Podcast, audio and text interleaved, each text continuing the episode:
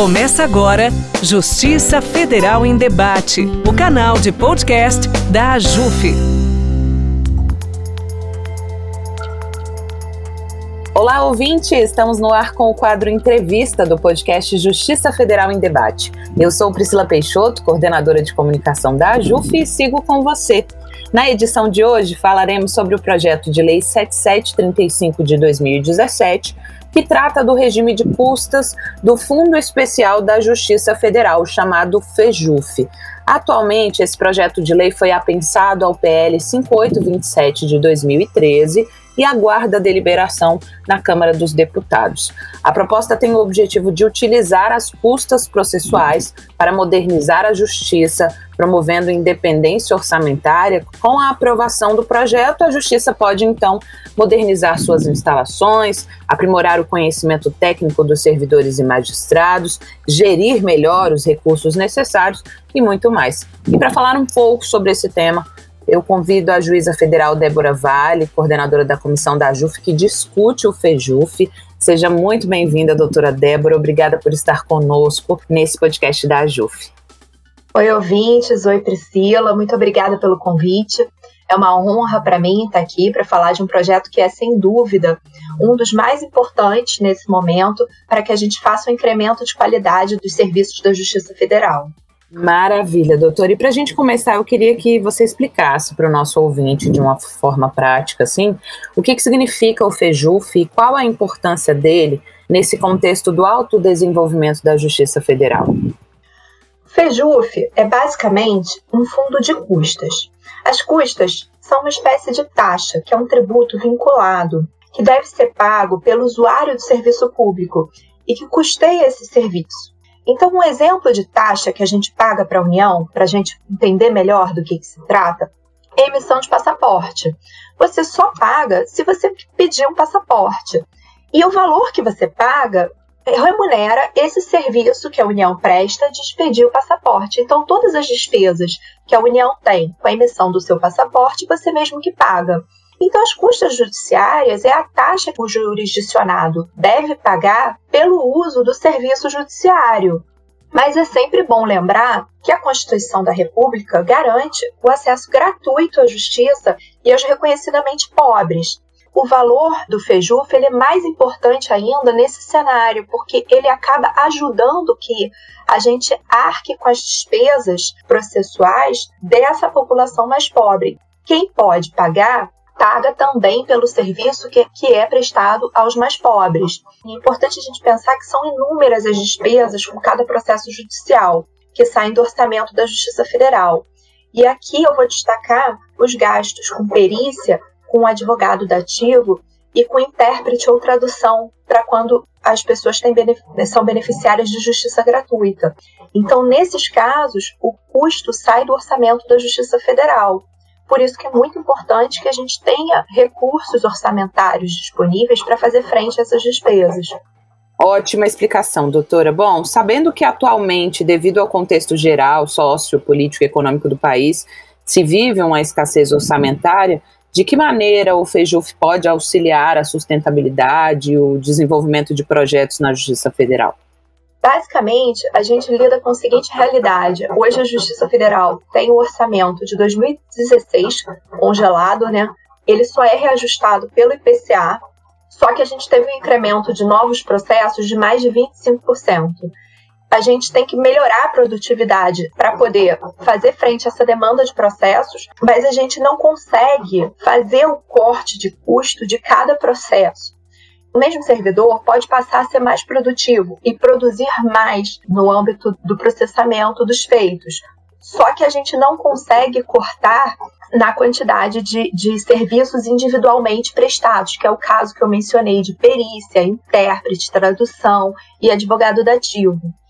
Então, esse valor, ele teria a finalidade essencial de custear esses serviços para essas pessoas, porque no momento em que você tem uma escassez orçamentária, em que você não pode aumentar o orçamento do Poder Judiciário frente ao aumento de demanda, você precisa que esse aumento de demanda, número maior de usuários que procuram a justiça, arquem com essas despesas para que a gente possa poder fazer frente a esses custos.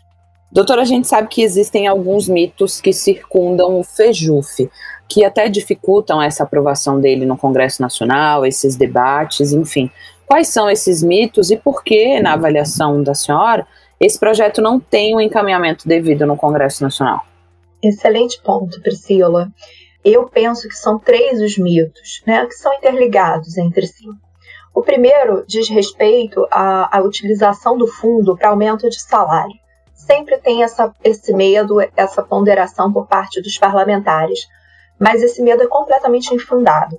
Esse valor ele tem vedação constitucional e legal expressa. Ele não é destinado ao pagamento de salário de servidor nem de juiz. Ele não pode ser usado para isso. Ele se destina exclusivamente ao custeio de serviços e despesas com terceiros. Então, a gente pode reformar a sala, custear despesa com terceiros, como segurança, limpeza, ou auxiliares como estagiários, a gente não poderia de nenhuma forma utilizar para pagamento de pessoal. Sendo assim, a gente logo vê que a implementação do FEJUF não prejudica o teto de gastos, que é o segundo mito. Não é uma forma indireta de afetar o orçamento da União. Ao contrário, é uma forma de cumprir a determinação do Poder Constituinte e de cobrar de forma vinculada e em valor compatível o custeio do serviço público judiciário. A folha salarial de juiz e de servidor, aposentado, pensionista, continua vinculada ao teto de gastos. Então a gente não vai ter e a lei de responsabilidade fiscal. Então a gente não teria nenhuma afetação na remuneração de pessoal, a gente não teria esse impacto na folha salarial.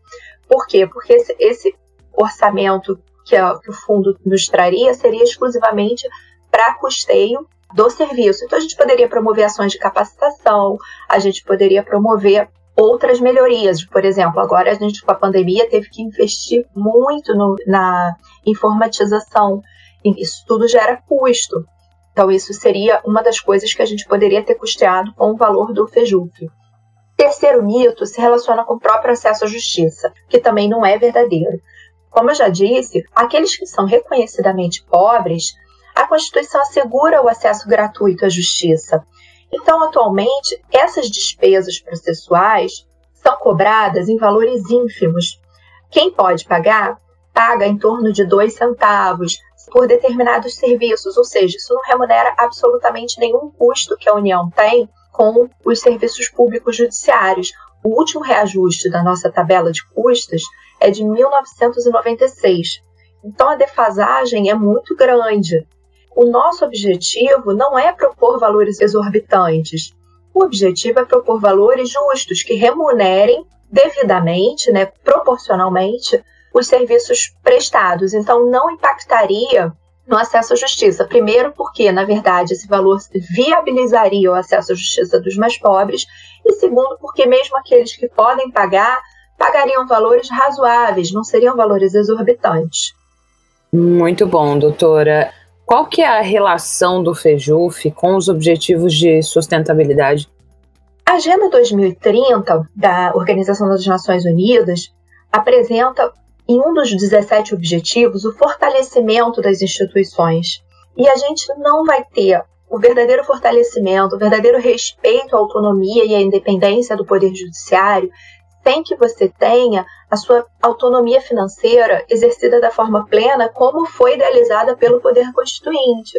Ou seja, a gente precisa ter autonomia na gestão dos nossos recursos com o fundo, porque atualmente, quando a gente chega ao final do ano, se a gente fizer uma economia de recursos para gastar no ano seguinte, a gente precisa restituir esse valor para a União, e muitas vezes esse valor orçamentário ele só é liberado quando já não, é, já não temos mais prazo para fazer uma licitação e a gente tem um desperdício desse recurso orçamentário. Então, a gente ter essa autonomia, ou seja, esse valor continuar num fundo depositado à disposição do Poder Judiciário, seria a verdadeira expressão da autonomia. Esse, inclusive, é um dos motivos de resistência no Congresso Nacional, porque a base governista entende que é mais interessante que esses recursos fiquem à disposição do governo. Só que, por expressa disposição constitucional, esses recursos pertencem ao Poder Judiciário, eles têm que ficar à disposição do Poder Judiciário, porque eles se destinam exclusivamente a remunerar o serviço judiciário. Em acréscimo, a Agenda 2030 ela traz diversas é, obrigações aos estados, obrigações de sustentabilidade e todas essas obrigações demandam investimento e que seriam indispensáveis que a gente pudesse contar, a gente no Poder Judiciário pudesse contar com os recursos do fundo para poder implementar todos os 17 objetivos da Agenda 2030.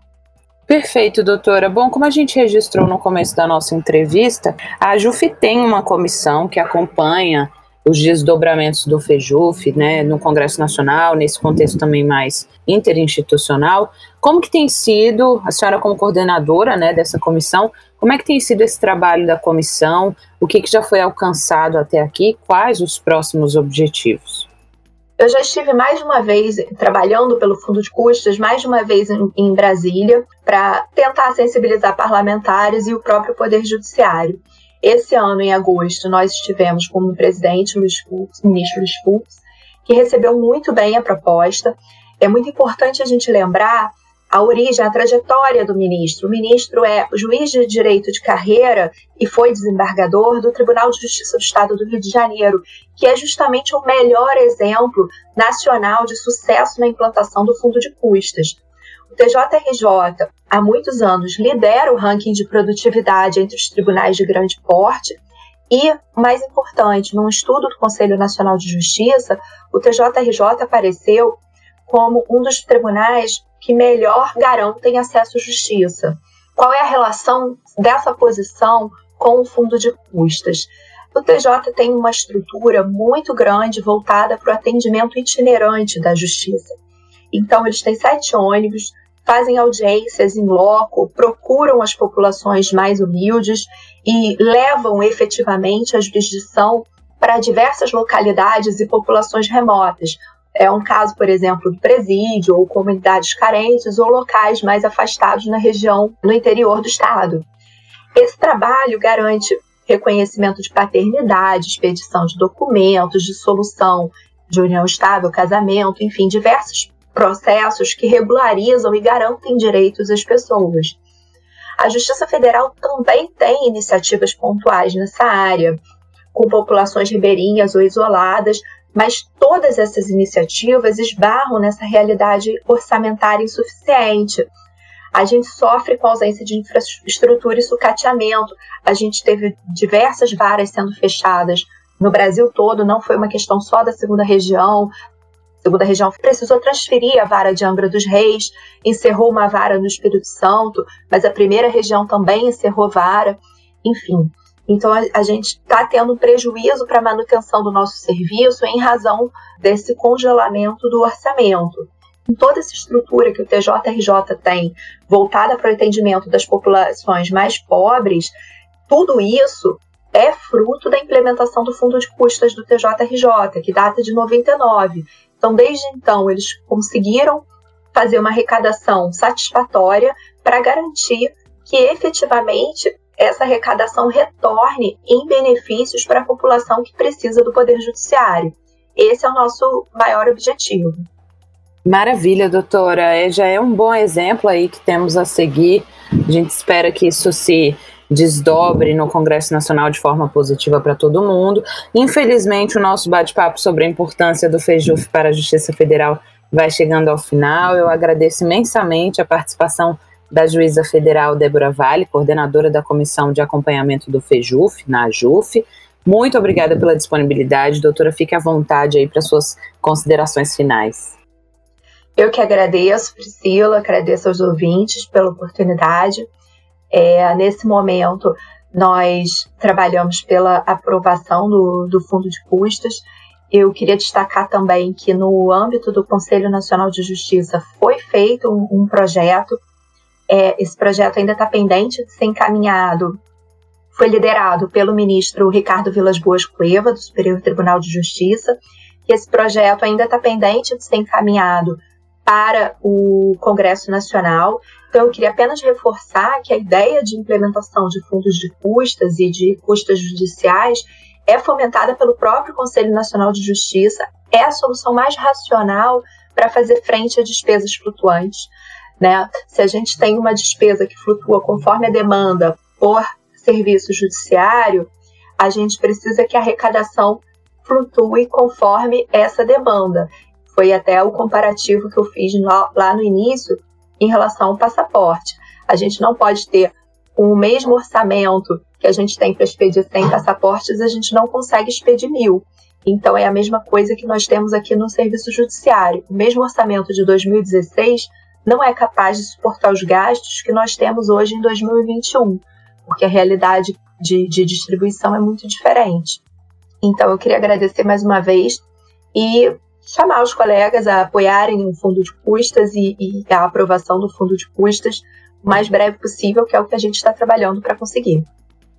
Excelente, doutora. A Jufit segue empenhada aí nesse papel também de incentivar essa aprovação e discutir principalmente a importância do Fundo de Custas da Justiça Federal, seguindo o exemplo aí de outras esferas do Poder Judiciário também, Bom, e a gente tem só a agradecer a você, doutor, e a você, ouvinte, que nos acompanhou até aqui.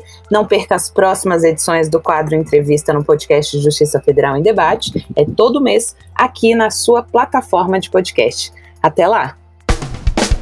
Você ouviu Justiça Federal em Debate, o canal de podcast da AJUF.